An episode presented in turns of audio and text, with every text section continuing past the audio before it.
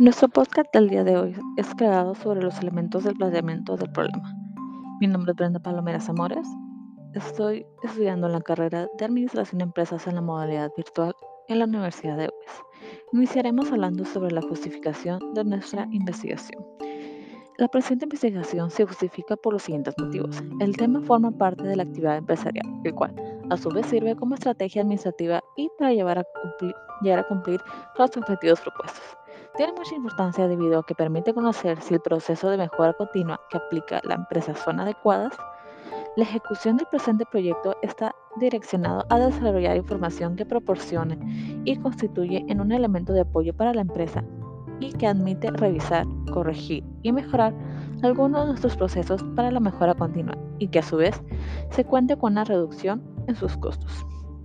La definición, esta partida se refiere a los gastos relacionados con el servicio de transporte.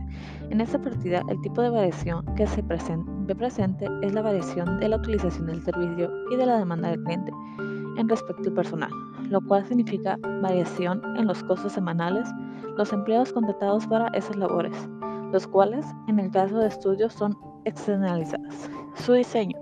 Esta partida se refiere a los gastos relacionados con el servicio de transporte. Al igual que la partida de definición, esas actividades son realizadas por los terceros, pero controladas por el personal del proyecto.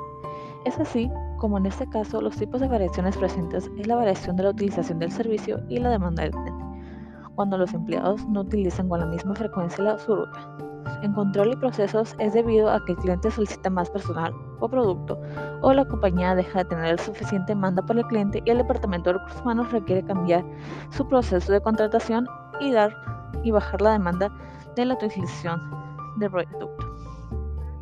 Teniendo en cuenta eso, es un hecho que las variaciones mencionadas afectan directamente los recursos de este tipo de servicios que llevan a cabo sus proyectos, tanto en tiempos como en costos. Por esta razón, es imprescindible contar con un mejor sistema que ayude a prevenir estas variaciones, las cuales finalmente puedan afectar el nivel de servicio de ese tipo de empresas. Con la viabilidad ante la evidencia empresarial documentada sobre la relevancia de los costos de inversión en el servicio de transportes por las estrategias llevadas en la pandemia, conocidos como costos de COVID-19, significativamente altos para la empresa en los cuales han sido cuantificados. Se ha considerado la medición y análisis de estos costos en la organización, con el fin de apoyar la toma de decisiones de mejoramiento y control en la adoptación de estrategias de contención de costos que logren garantizar la viabilidad financiera y la obtención de excedentes operativos para su servicio. Se realizará un estudio de viabilidad para la revisión de servicio de transporte bajo la metodología del proyecto Kaizen, realizado, realizando una recopilación de información detallada e incluyendo el estudio de outcome, o sea, de los empleados, una definición de la estructura organizacional y la evaluación del manpower.